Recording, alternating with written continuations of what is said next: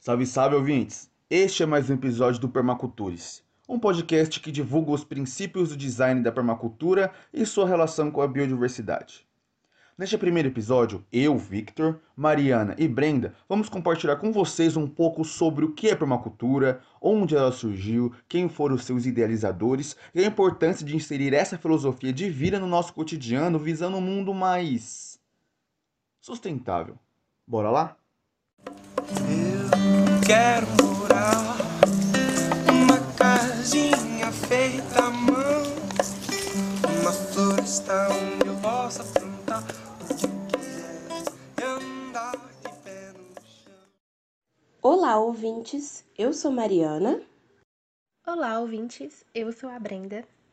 e vamos contar para vocês um pouquinho sobre a permacultura. E vou plantar abacaxi com banana, mandioca, cacau, batata doce, feijão, palmito e um café bem bonito lá na sombra da laranja e do mamão.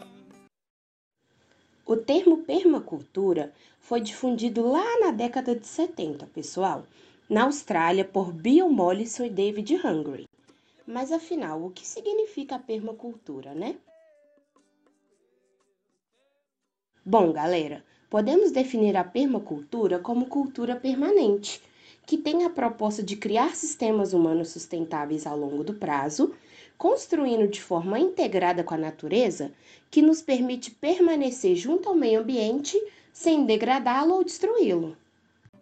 E vou plantar abacaxi com banana, mandioca, cacau, batata doce, feijão, palmito e um café bem bonito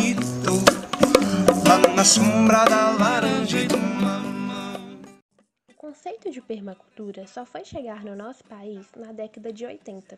E embora Bill e David tenham criado o termo permacultura na Austrália, pessoal, algumas técnicas dela já eram aplicadas no Brasil. Na bioconstrução, por exemplo, que é uma dessas técnicas, temos o tijolo de adobe, a taipa e o pau a pique, que já eram aplicados há muitos anos atrás pelos nossos ancestrais. Diamantina, por exemplo, que é uma cidade histórica, foi construída utilizando essas técnicas. Ou vocês acham que 300 anos atrás tinha cimento? Todas as igrejas e casas históricas têm paredes de terra até hoje. Isso não é incrível? Abelha nativa fazendo comer. Uau, que demais, Brenda! Pois então, pessoal, basicamente a permacultura une os conhecimentos ancestrais, indígenas e tradicionais juntamente com a ciência moderna, buscando aproveitar os serviços que a natureza oferece gratuitamente, sempre utilizando os fluxos dela para a produção de comida, energia e abrigos necessários para as necessidades humanas.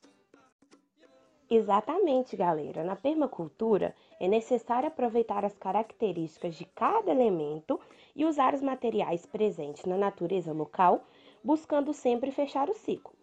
Ah, e quando falamos em bioconstrução, por exemplo, que é uma técnica alternativa de construção que utiliza materiais de baixo impacto ambiental, estamos falando sobre chegar no terreno, observar o que ele te fornece e daquilo que a gente vê que pode ser utilizado, que o terreno tem para te oferecer, constrói assim a sua própria casa.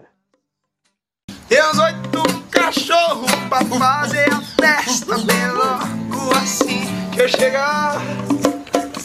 Sem a sua moleza, curtir com firmeza aquilo que a terra me dá. Na permacultura, as soluções vêm de baixo para cima ou descentralizadas.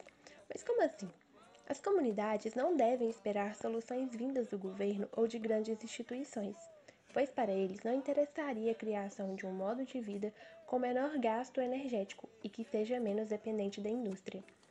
Cada comunidade deve então criar as soluções para a sua própria localidade. Ou que tal você mesmo começar hoje com pequenas atitudes sustentáveis e introduzir a permacultura na sua casa e no seu dia a dia? É, é isso mesmo, galera. Aparentemente pode parecer algo complicado essa parada de permacultura. Mas espera aí, pô, não, não se assusta. O legal é que é possível aplicar permacultura no nosso cotidiano. Como por exemplo, Você pode começar apoiando o comércio local da sua cidade, pode apoiar a agricultura familiar da comunidade, compra alimentos de pequenos produtores. O mesmo vale para quem faz a captação ou armazenamento de água em casa, por exemplo, ou quem cultiva a horta no quintal, quem utiliza a composteira para a separação do lixo orgânico, quem faz a separação do lixo produzido adequadamente para a coleta semanal, ou seja, faz a reciclagem, né? Ou até mesmo quem tenta produzir uma menor quantidade de lixo dentro de casa. Exatamente, Mari. E a permacultura ela se expressa como um círculo que tem vários pilares. Em relação à saúde e ao bem-estar, por exemplo, você pode estar aberto a uma medicina holística, a uma prática de yoga ou até mesmo a um parto natural, no caso das mulheres gestantes, é claro.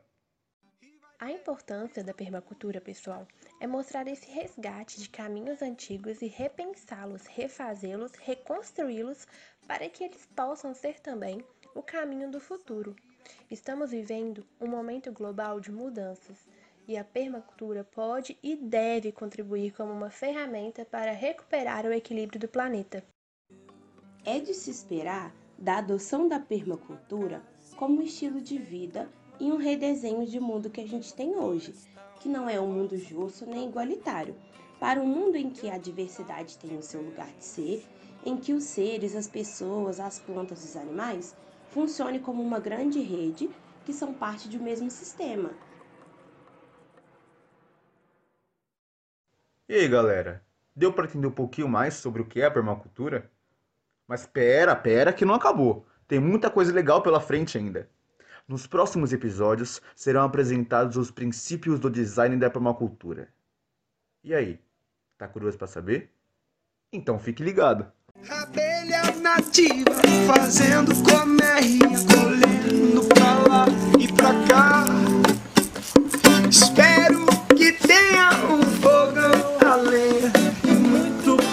celebrar.